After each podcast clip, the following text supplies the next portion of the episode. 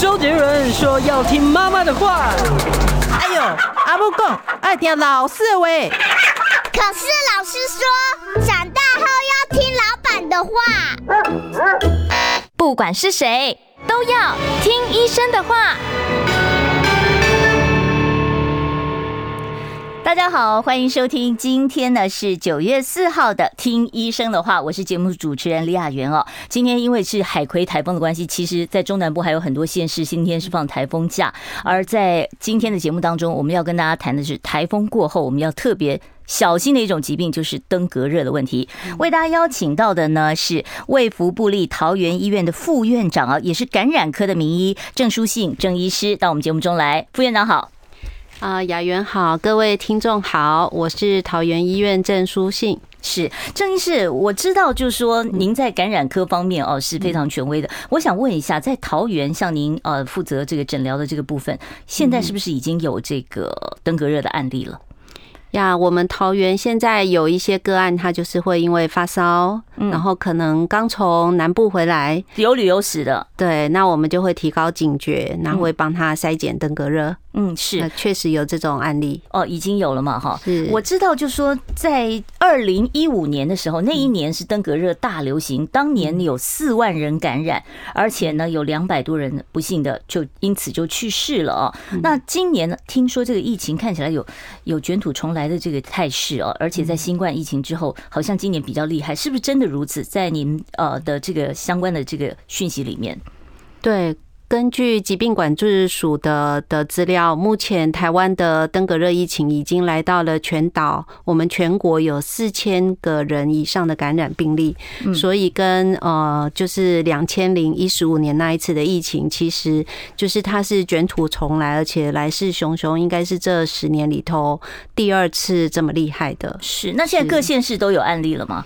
目前根据 CDC 的报道，就是疾病管制署的报道，是全台湾除了离岛以外，已经都有案例产生。是我礼拜六那天报新闻的时候，在台北市又呃新增了第六例的，而且还是本土，然后新北又增加了两例的本土哦。当然，很多案例都是有南部的旅游史。现在最严重的好像在台南有三千多例嘛？对，在台南有三千例以上。是，那我想问一下哦，这个今年登革热再次升温，可能的原因有没有做过一些呃，你们像感染科的专家有没有做过一些讨论呢？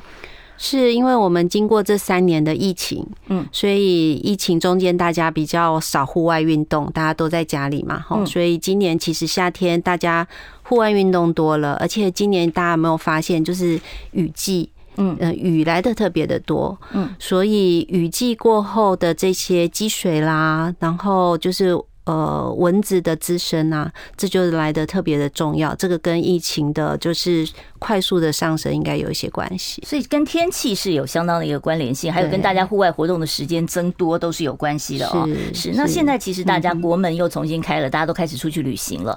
那境外移入的案例今年也开始有增加。那这个境外移入主要哪些地区是高风险地区呢？是呃。登革热呢，它最重要的高风险地区都在于我们的这个东南亚。东南亚，所以在热带、亚热带这个东南亚，譬如说像泰国啦，嗯，呃，菲律宾、马来西亚、印尼，都是我们现在台湾本呃，就是本呃移入的这个对对，境外移入的就都是这个这几个都是排行榜前面有名的。是那中国大陆有没有？因为两岸的往来其实还蛮频繁的。呃，热呃南部的中国大陆当然是有，因为他们也是属于热带亚热带的地方。哦，好，所以这些在这些呃这个疫区，然后跟台湾之间有往来的时候，其实都要特别注意这个问题哦。对。那我我听说登革热在其他国家是有疫苗，可是我们台湾没有啊。这到底为什么我们台湾不引进登革热的疫苗呢？是台湾在这个登革热疫苗里面，其实我们做过很多的评估，但是台湾目前确实没有引进。嗯，最主要是第一个，这个疫苗就是虽然已经研发很多年了，其实它并没有非常的成熟。那几次的临床试验，我们台湾觉得并不放心，是因为在台湾我们有这个呃第二次感染的问题。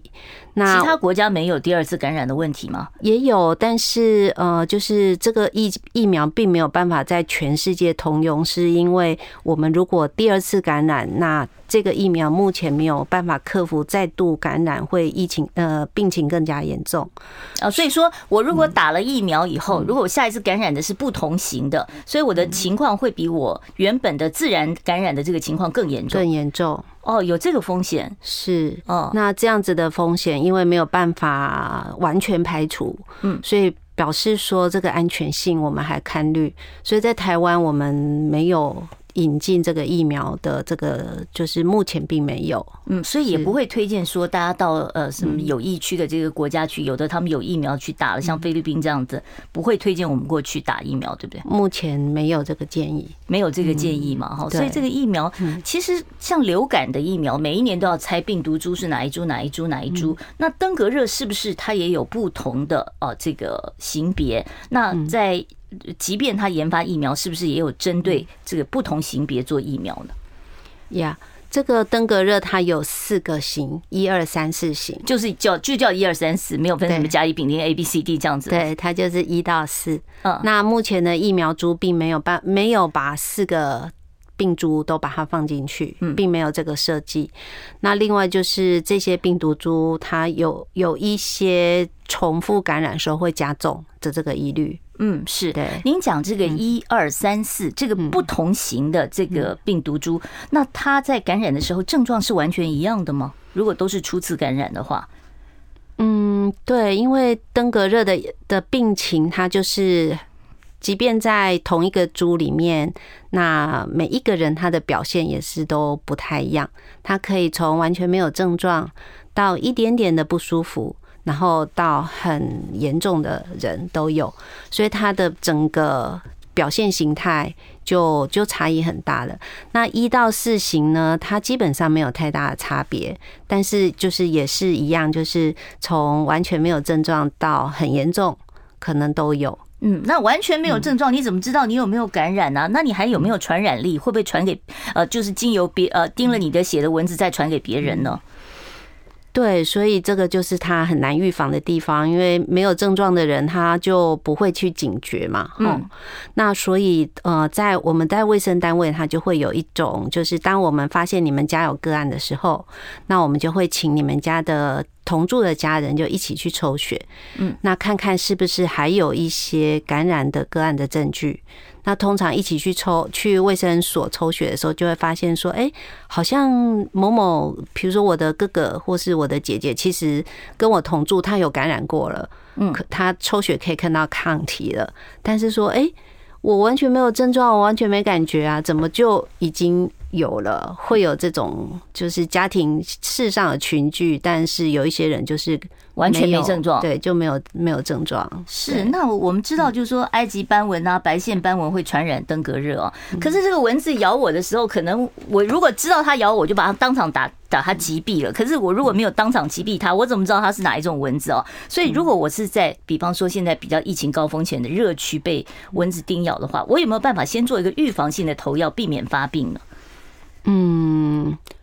嗯，我们只能预防蚊子咬，但是蚊子咬了以后要避免这个登革热发病，目前没有预防性投药。哦，所以你根本没有办法，你被咬了，你就是注定了，就碰运气了，看他有没有身上有没有病毒就对了。对对是好，所以预防蚊子咬会胜于这个预防性投药。嗯，对，因为没有，因为没有，好惨哦。好，那听说那个登革热在发病之前就会有传染力，是吗？它有有一个潜伏期，对不对？潜伏期大概多长？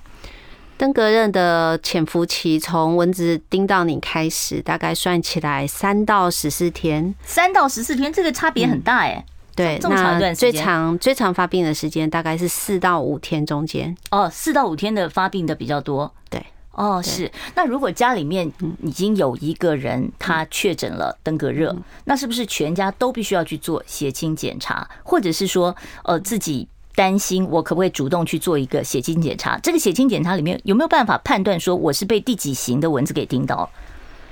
嗯，卫生单位会建议就是同住的家人去卫生单位做检查。那这个会我们的卫生单位主动。匡列需要检查的人，嗯，那当然，如果说自己家里有个案，然后我担心，我也去，我可以去跟卫生所通报，然后自主通报自己去做检查，这个是这这检查都是公费检查嘛？哈，对，这个都是政府帮忙你做检查，都不用另外再发花钱。那去就医的话，也有健保可以支付。是，现在登革热算是已经到了高峰期了吗？还是说在往年的经验还会再往后再拖几个月呢？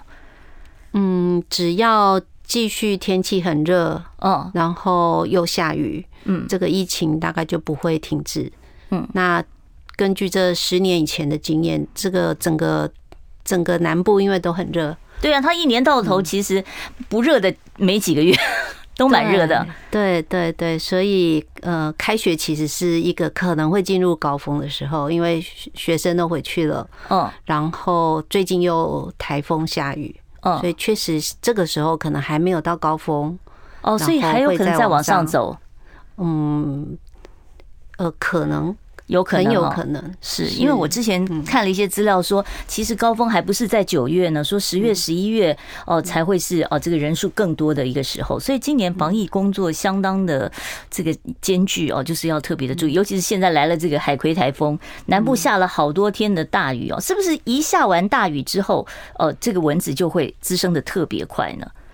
对，下雨了以后，因为就会有积水，嗯，那积水就会让虫卵比较容易孵育，嗯，那这个孵育起来的病，那个蚊子小蚊子开始，它已经带着这个病毒以后，它就马上就有传染力了。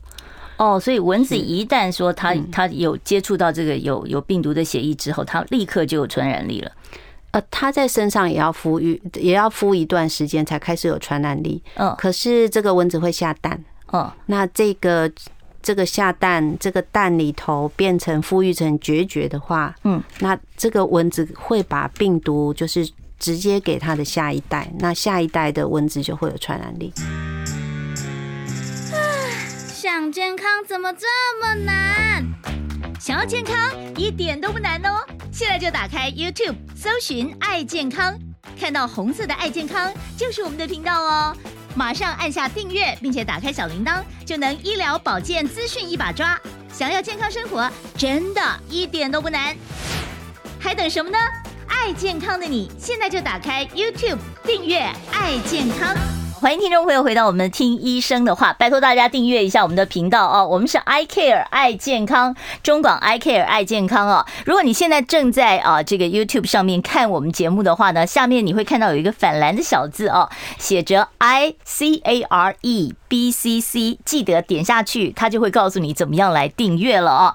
当然喽，这个我们的节目是完全免费订阅，千万呢啊不要以为会收费啊！大家可以放心订阅，绝对没有问题。我们邀请到的呢都是非常权威的医师，像我们今天谈登革热，为大家邀请到的就是布利桃园医院的副院长，也是感染科的名医郑书信郑医师，在我们的节目现场啊。郑医师，我们刚才其实在广告时间已经有听众在提问了哦，这个登革热是不会人传人的嘛？哈。对，它不是一个人传人的传染病。嗯，那另外就是症症状的问题，像现在有很多呃这个传染病啊，它的症状其实都有点类似，比方说流感呐，哦，然后或者是呃新冠呐。那这样登革热，它有没有一些比较特别的症状，会可以让我们判断说我可能是登革热了？是。呃，他们其实共通的症状都很一样，就是像跟感冒很像啊。对，他就会发烧，是高烧还是低烧？呃，高烧，然后烧到三十筋骨酸痛。那不是流感也会高烧、筋骨酸痛吗？对，它其实跟流感跟新冠，它其实有共同的一些点，但是登革热比较特殊的点就是它会眼窝痛。眼窝是哦，就是这个，就是眼睛。他特别觉得眼睛胀胀的，好像后面会很痛，好像要把眼睛眼睛把它挤出来那种感觉啊，这么痛啊？对，眼窝会特别不舒服。嗯，那另外一个疼痛就是骨头痛。嗯，所以它以前叫做天狗热，嗯，或叫做断骨热。嗯，那它都是形容这个骨头痛到骨里头去的感觉，就是酸痛的感觉，是吧？痛到骨骨头里。啊，这么痛啊！是哦，那那这些患者是不是都要吃止痛药啊？通常会吃止痛药，然后就是因为因因为疼痛，所以痛到受不了，他会去找，就是会去看医生。是，那您刚刚跟我讲说潜伏期三到十四天嘛，很多人都五六天就发病了哦。那他最早发病的症状是什么？通常最先出现的症状就是发烧，就是发烧。对，然后一开始就烧很高。嗯，可能有一些间断性啊。那但是通常会高烧到三十九度。嗯，如果明显症状要去就医，通常都这么高烧。哦，是。那他有没有快筛？像我们流感啊、新冠都可以快筛，新冠还自己每个人家里都有好几盒自己筛哦。那他有没有一个快筛试剂可以用啊？哎，有哎，他有呃，也是跟新冠跟流感一样，他就有一个快塞夹，也是那种就是呃，在喉咙里面抹一抹，鼻子里面抹一抹的那种吗？哦，那倒不是，他得他得验血。哦，他要验血啊？对，所以他就没有在那个自己不能做了。对，你不能自己买回家自己做，那必须到医疗院所。嗯，那医疗院所尤其是急诊室，他一定会备这个快筛试纸。哦，所以各大医院的急诊室都有，一般诊所会有备这些试纸吗？有，在流行区的话，我们的卫生局都会跟合约的医疗院所做签约。那有一些诊所它也会备。哦，那这个快筛是多久可以知道你有没有感染呢？这个准确度高吗？嗯，它大概三十分钟会看到这个两条线。哦，对，是那那准确性大概敏感性至少有百分之六十以上。哦，百分之六十，其实百分之六十还是有百分之四十的误差在嘛？哦，那需不需要再做进一步的检测呢？如果说它是出现两条线的话，还要不要再做进一步的检查？因为它出现两条线以后，它就呃，就是根据症状，还有根据这个实验室初步的诊断，嗯，那我们呃医疗院所就会通报法定传染病，嗯，那法定传染病通报出去了以后，我们会送血，送血到疾管署，疾管署会给我们进一步做 PCR，那这个时候他就会告诉我们分型。所以刚刚雅媛在在询问说，有没有可能我们自己去抽血以后知道是第几型的感染？嗯，那这个是据。这个要经过疾管署做 PCR 以后才会知道，所以你只有在只是靠一条线、两条线的，你根本不知道你哪一型，只是知道你有感染没感染。哪一型的话，还要再送到实验室才才才能做进一步的判别哦。那很多民众就会比较紧张一点，就说：“哎，我我前一阵子去过台南哦，那边听说呃登革热的这个疫情比较严重，那我有被蚊子咬，我回台北以后，我是不是呃可以？然后我又有点发烧，我可不可以去筛？到底有没有一个条件才会让你筛检？”嗯，以现在的状况的话，会建议有这些旅游史，然后再加上有症状，症状，那民众是可以主动通报或者主动就医。嗯，那医疗院所或是卫生所就会做相关的检查，帮你确认。嗯，是像刚才郑医师讲说，现在台湾已经有四千多例了哦，而且这个疫情还没到高点，还有可能继续上去嘛哦。那那这么多人感染的话，他一旦感染以后，需要到医院做隔离吗？那怎么样确保不会再把疫情继续的扩散呢？是因为如果说你的症状是轻微的话，来到医院也是就是挂蚊帐，请你再乖乖在蚊帐里隔离五天。哦，隔离五天就就没有传染力了吗？是平均大概在第五天的时候，我们的菌血症就会结束了。那个第六天以后，应该就不太会被蚊子叮了以后继续传染人。所以我们目前的隔离建议就是到发病后第五天就可以结束，从发病前一天就开始有传染力，到一直到发病第五天会结束传染力。那这段日子里头，如果你留在医院，你就得挂蚊帐。嗯，所以。其实，如果说症状轻微，可吃可可，就是在家里可睡，对对对对，那就在家里就可以了。在家里，但是还是要记得挂蚊帐就是了。对，要穿长袖。哦，要穿长袖，对，要保护保护你的家人了，保护你们家的蚊子，蚊子千万不能够染疫，否则这这个蚊子一旦带了病毒以后，它左邻右舍可能都跟着有风险了哦。对，是好。那讲到了说这个隔离，您刚刚讲说五天了，通常在什么情况之下必须要留院？那你们在处理这个一旦确定啊快筛是登革热以后，能做什么样的治疗？有特效药吗？还是说只是症状处理？登革热目前没有特效药，没有特效药是，所以它就是支持性治疗。嗯，所以当这个发烧就退烧药，对他如果吃吃药可以退烧，嗯，那生命真相稳定的年轻人，嗯，我们或许就没有办法留他在医院里头，嗯，那但是如果说年纪大，有很多的共病，嗯，或是他来到医院的时候，他已经呈现一些出血的一些征兆。譬如说，他就大便就黑黑的啦，嗯，或是他的身上就有一些呃出血斑或是淤青、紫斑，那这个时候我们就会提高警觉，他的血小板是不是太低？那我们曾经看过血小板，我们正常血小板只有呃，它会到两千的，那那个就非常非常低了。是好，所以呢，大大家最担心其实是。出呃登革出血热啊，有关登革出血热的部分，待会儿呢，我继续来请教我们今天的来宾呃郑书信郑副院长。待会儿呢，我们也会在三十八分开放现场的 call in 专线。我关心国事家事天下事，但更关心健康事。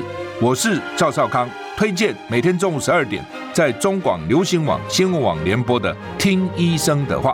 我们邀请到的都是国内数一数二的医疗权威，给你一个小时满满的医疗资讯，让你健康一把抓。除了收听以外，还要到 YouTube 频道上订阅 “I Care 爱健康”，按赞、订阅、开启小铃铛，爱健康三支箭，一件不能少。欢迎大家回到我们听医生的话节目现场。我们今天为大家邀请到的是卫福部立桃园医院的副院长郑书信郑医师哦。郑医师呢也是呃这个布桃医院的感染科的主任，他也是感染科的名医哦。他的专长其实呢呃包括了艾滋病啦哦，或者是肺炎啦哦，还有呢我们今天谈的登革热都是郑医师的这个主治范围。待会儿听众朋友有这方面的问题，欢迎大家直接 call in 到我们的现场，我们三十八分才会打开哦。刚才。我们讲到那个症状的时候，郑医师讲了以后，刚才还有听众问说会长皮疹是不是？那这个皮疹它大概是跟我们皮肤过敏的皮疹怎么样来分分辨呢？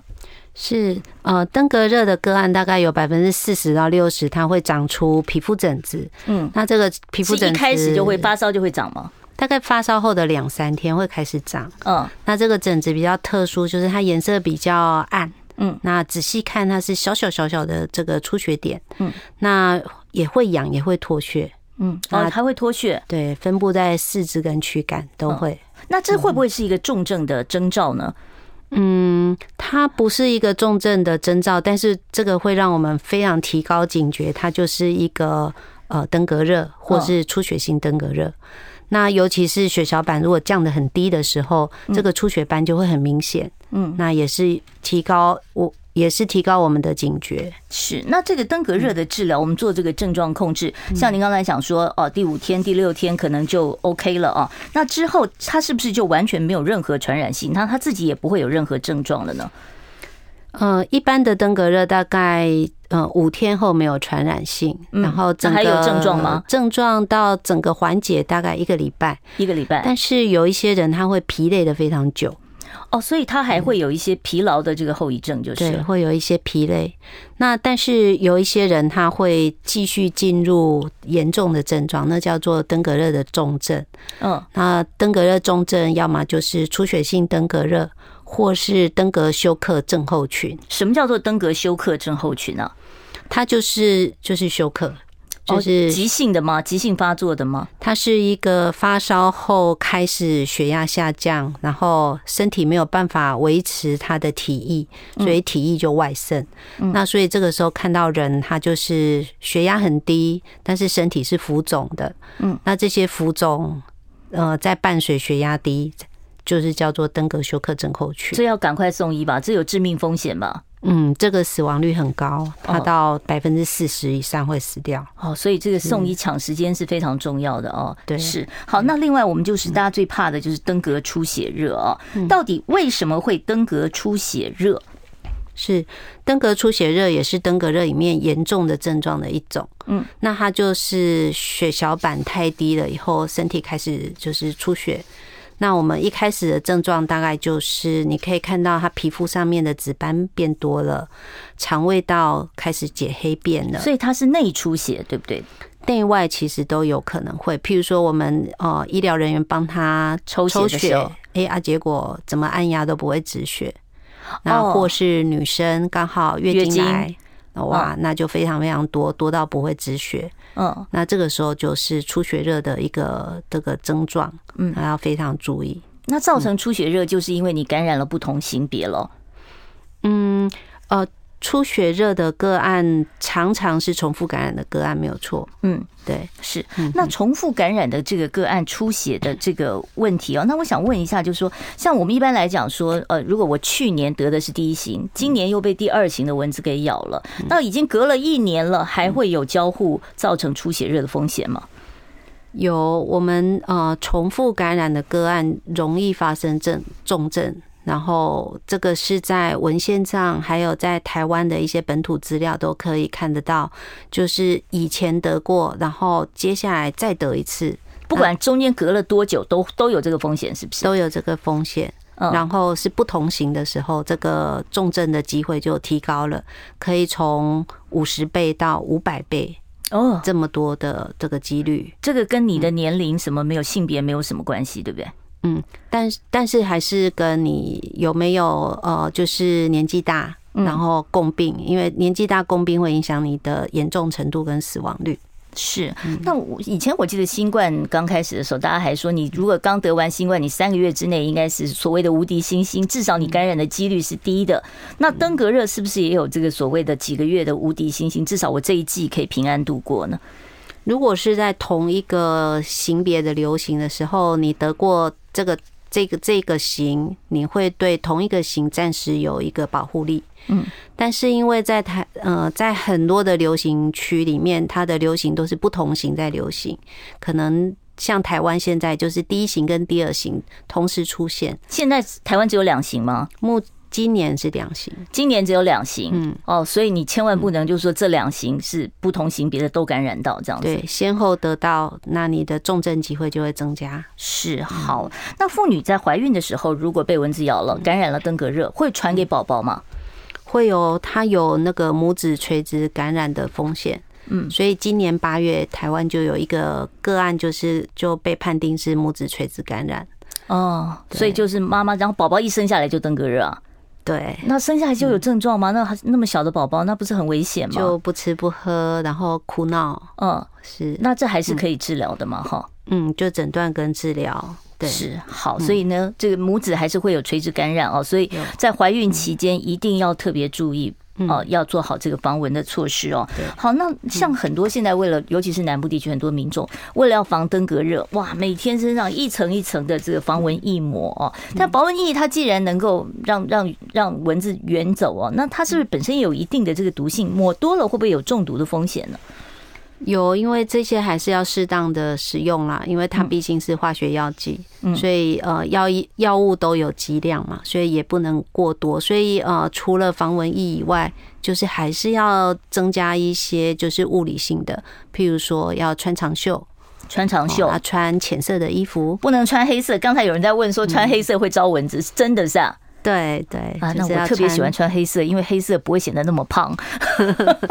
要穿浅色衣服，要穿浅色的衣服，然后蚊子不喜欢浅色。那香水什么有没有影响啊？擦香水这些的倒是没有，倒是没有哈。是好，所以你说我们被蚊子咬了以后抹一点什么什么凉凉的那些药膏，那个对于防治登革热一点用都没有，对不对？没有没有啊，所以登革热基本上你就是它一旦咬了你就没得防了。对对，它咬了你，把它打死了，它还是咬你了。哦，那我们也不用留下蚊尸给大家医生看，说你看它是不是埃及斑纹什么的，因为被蛇咬了，你都会知道要要知道说这是什么蛇嘛。那我们被蚊子咬了要留下蚊尸吗？嗯，应该不用，因为台湾的蚊子不管是埃及斑蚊或者是百线斑蚊啊，嗯，你你打到一定就是这两种啊。想健康怎么这么难？想要健康一点都不难哦！现在就打开 YouTube，搜寻“爱健康”，看到红色的“爱健康”就是我们的频道哦。马上按下订阅，并且打开小铃铛，就能医疗保健资讯一把抓。想要健康生活，真的一点都不难，还等什么呢？爱健康的你，现在就打开 YouTube，订阅“爱健康”。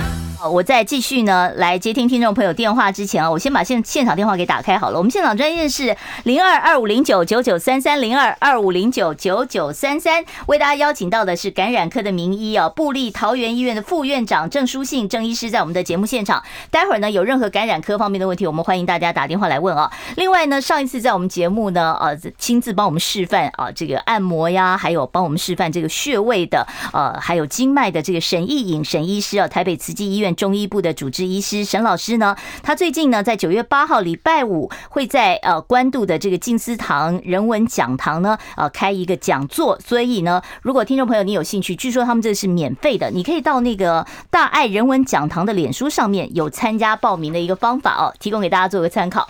好，电话已经进来了，那沈呃，我们现在呢要请郑医师准备一下，我们来接听电话啊。你好，请说。呃，请问一下。啊，刚刚所讲的那埃及斑纹跟那个嗯白线斑纹，蚊子哦，嗯，多半在一天当中什么时候会出现在活动的范围？哦，这个我不晓得，这个应该是昆虫学家的研究，我但我不晓得副院长能不能回答一下。好，谢谢。呃，埃及斑纹它其实在室内，室内哦，对，它它不会在室外的地方。对，好，室内比较多。对，嗯，那但是白线斑纹的话，它就在喜欢在室外，嗯，然后它也喜欢比较暗的时候，所以它通常都在傍晚。哦，所以傍晚是最容易被这些病媒蚊给叮咬的时候，然后在室内就没有什么白天晚上之分了，对不对？对，但是它也是喜欢在暗的地方。哦，哈，所以灯开亮一点有用吗？可能有吧。好，我们接下一位听众朋友电话。你好，请说。主持人医生好，嗯，请问医生刚刚主持人说，如果被叮咬，到抹那个凉凉的药膏或冰敷，这样做第一线就可以缓解掉了。嗯、没有啊，我没我没有说它它有用哦，对，我只我也没有讲冰敷，你可能听错了。哦，凉凉的药膏这样子。哎，刚才副院长说没有用。只有埃及跟跟什么什么白线斑纹，那我就这样自己可以。度过没事就没事，哦，是再去看医生，是不是？是不好不好意思，我想你误会。我们刚刚是问郑医师说，我们擦一些凉凉的薄荷油之类的有没有用？郑医师已经告诉我们没用，对不对？对，你已经被咬了，所以被咬了这个事实是没有办法，因为你抹了凉凉的药膏就解除的，所以还是要提高警觉。好，我们接下一位听众朋友，你好，请说。你好，我那个今年七月十一号那个左手。不晓得被什么叮到啊，然后马上差不多一一秒钟，整只手马上就肿起来了。啊，结果马上到龙总去那个急诊啊，医生说只是伤口红红的，他说不用抽什么毒毒素。啊，然后嘞，到现在哦，他只要给我吃，不过要吃还要昏倒，因为我有那个休克型药过敏。啊，结果到现在已经一个差不多一个多月了，到现在左手都还是肿肿的。啊，我要请问，这个毒素，这个不晓得被什么咬到，这个毒素会不会串联全身呐？啊，到现在都还不会消哎，整只手左手都比右手还好。我知道您的意思了哦。那我们听听看，副院长您您怎么看这个？他这个不见得是被蚊蚊虫或者什么虫咬到，不知道啊，他自己也没看到。对对，这个我还是建议去就医看看这个软组织是不是出现什么异样。这个验得出来是什么毒素吗？抽血啊，什么检验有用吗？可能做发炎指数的检查，只能做发炎指数检查。这种红肿就是发炎的表现嘛，哈。对。好，那通常这个医生在处理这种病患的话，会怎么处理呢？嗯，还是要看状况，还是要看状况啊。所以那建议就医到哪一科去看呢？哎，可以到感染科。好，所以建议您到感染科再去看啊。好，我们再看下一位听众朋友的问题。你好，请说。喂，请问那个登革热跟蜂窝性组织炎有什么不一样？哦，这个完全不一样啊。好，我们来听呃副院长怎么说。登革热是全身的疾病，它会发烧、全身酸痛。那软呃蜂窝组织炎它是局部的一个软组织的红肿热痛。嗯，好，所以呢，这两者是完全不同的疾病啊。可能呃，我们接下一位听众朋友的电话。你好，请说。喂，你好，谢谢哈，我姓谢，台北哈。是。问一下，埃及斑纹是是不是可以外来未来种可不可以移除啊？是不是有困难？然后那个北部地区没有大流行，是不是没有埃及斑纹的因原因呢？啊。可以啊。因为登革热死亡的比例人数有多少？好，谢谢。好，登革热致死率有多高啊？登革热的致死率应该是小于百分之一。哦，那现在台湾目前今年的疫情，照疾病管制署的公告是目前有三例。嗯，那埃及斑纹其实不是外来种，它其实在台湾很久很久了，所以你要根除它是不可能的嘛，对不对？嗯，对。但是因为它还有我们登革热，还有白线斑纹会传染。那白线斑纹是整个台湾岛都有。嗯。好，那埃及斑纹是在南部比较多，南部比较多。哦，所以就白线斑纹是全台都有，然后埃及斑纹是南部比较多。是好，我们呃稍后呢，我们继续开放现场的扣印专线啊，零二二五零九九九三三，零二二五零九九九三三。我们为大家邀请到的呢是感染科的医师啊，呃郑书信郑医师，郑主任呢，其实他的专长包括了肺结核的感染呐、艾滋病啊，啊或者是呃不明的发热啊、细菌啊、病毒啊、霉菌啊，还有呃寄生虫的相关感染症，还有旅游医学跟啊这个流行性疫情的咨询，我们都欢迎大家啊可以打电话进来。来请教郑医师，郑医师，您刚才讲到，就是说，其实一旦被咬以后，你根本没有什么办法。我们除了做环境清消之外，我们增强自己的免疫力，可以降低说被咬以后发病的几率吗？嗯，增强自己的抵抗力跟维持一个正常跟健康的生活，我想这个是健康的基本啊。嗯。是，那除了就是清洁环境之外，您对于防治登革热有什么样的呃这个建议？特别是最近又刚下完雨，现在又是在南部还在下雨，还没停呢。嗯，那您有什么特别要提醒的？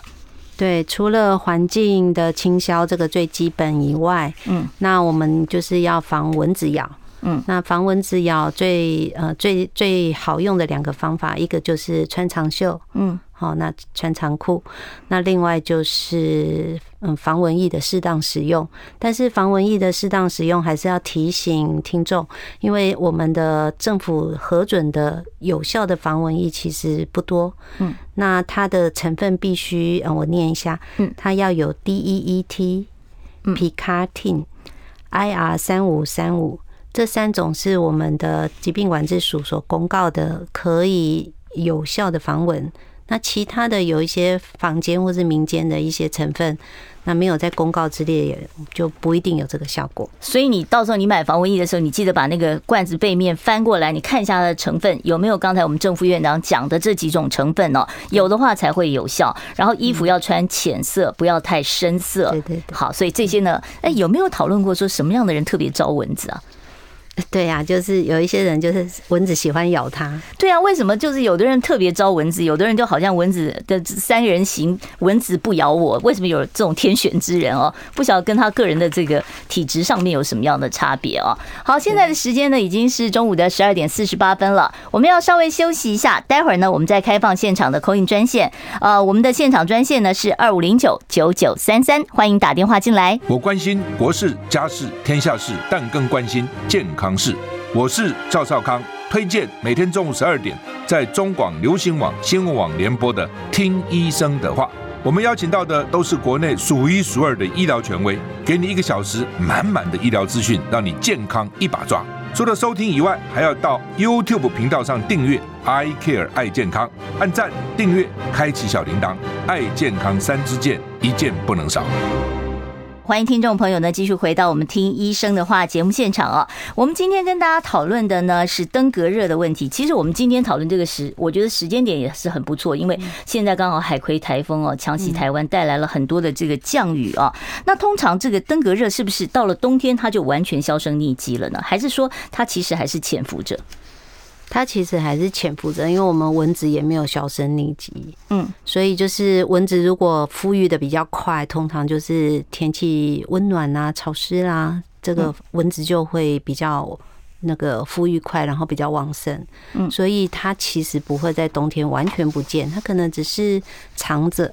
那等到天气温暖的时候，他就再来了。是，那这种小朋友，像我们以前印象中，新冠小朋友得的症状，呃，通常是比较轻微。那像登革热，小朋友的症状会很明显吗？会比大人轻微还是明显呢？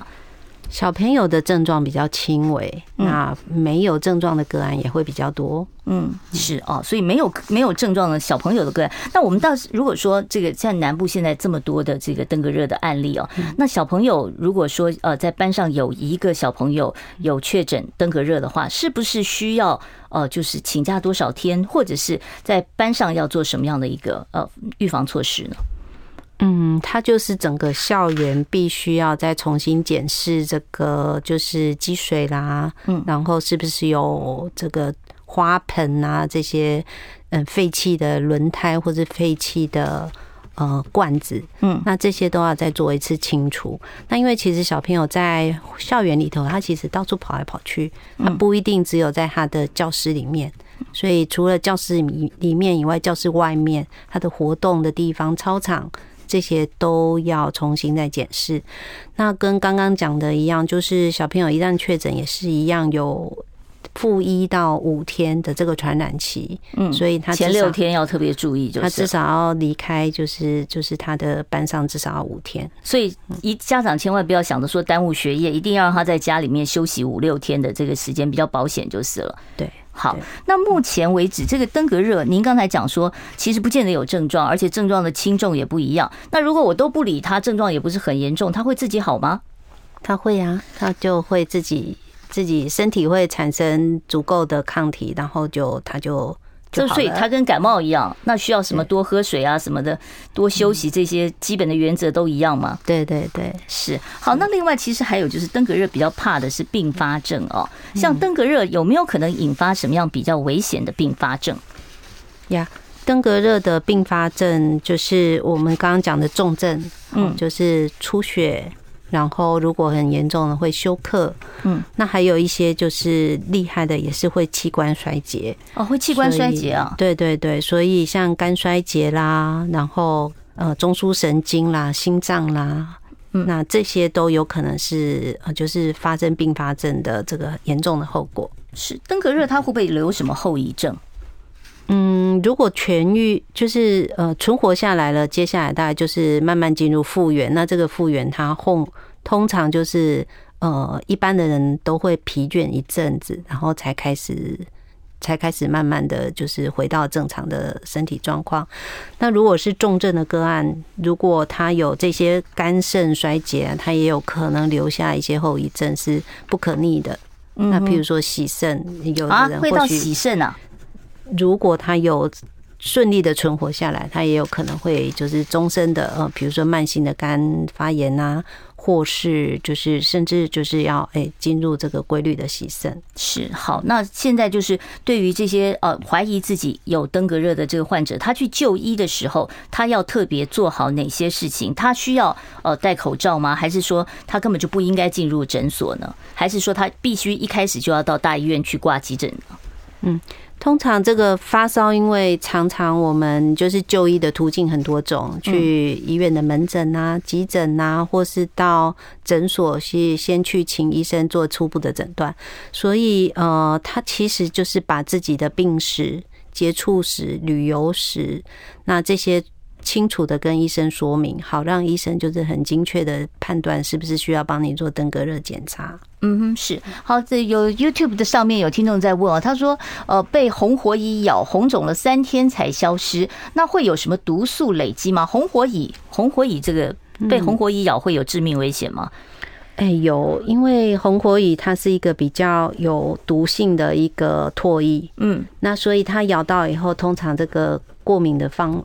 过敏的这个这个发炎反应会比较强，所以通常嗯红火蚁来到一那个咬咬到以后来到医院，确实我们给予他比较多的一些呃抗过敏的制剂，甚至是比较强的抗发炎制剂。嗯，那他如果是反复被咬，会危险性增加吗？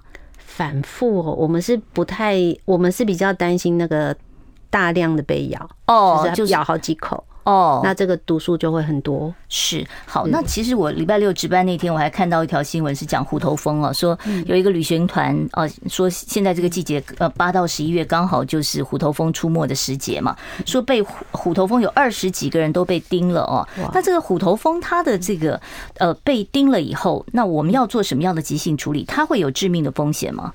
对，它也是一样，就是这些这些蚊虫，它有一些过敏反应，会比较强烈。嗯，虎头蜂又比一般蜜蜂严重，对不对？又更厉害哦，是是它的毒素特别大，是吧？对对。哦，那被被被虎头蜂咬了以后怎么办呢？叮了以后蛰了，嗯，要到急诊。要到急诊，那我现场可以做什么处理吗？有的人以前说什么抹一点什么样的呃尿素啊什么之类的东西会比较好，那到底有没有有没有用啊？最主要还是要镇静它啦，所以就是咬到的第一当下，我们就是先冲水，然后如果可以冷敷或是冰敷，然后还是就医哦，冷敷冰敷。像这种苦头蜂，它会不会多严重的是跟它咬到的？怎么讲？被叮了几口是有关系的，对不对？有还是说位置有关系？毒素的剂量哦，毒素的剂量跟那跟叮头啊或者叮手没什么差别，是不是？嗯，大概是吧。所以这个季节还是要提醒大家，这个户外的这个野外的蚊虫啊，还有蜜蜂啊，真的是比较多哦，所以大家要特别注意。那感染科通常连蛇咬都是感染科处理吗？哦，没有呢。嗯，蛇咬通常比较紧急，所以在急诊室的急诊科的医师，他们是他们就是专门了。是，那我不晓得郑医师，您在这个感染科上面处理最常见的是什么问题？最常见的应该还是发烧、软组织感染、泌尿道感染。嗯，那还有就是一些慢性的病毒感染。是，好，我们今天呢非常高兴哦，邀请到了郑书信郑副院长到我们节目中来谈登革热的问题。谢谢副院长。谢谢雅媛，好，我们今天节目就进行到此了，感谢大家的收听，不要忘了明天继续来。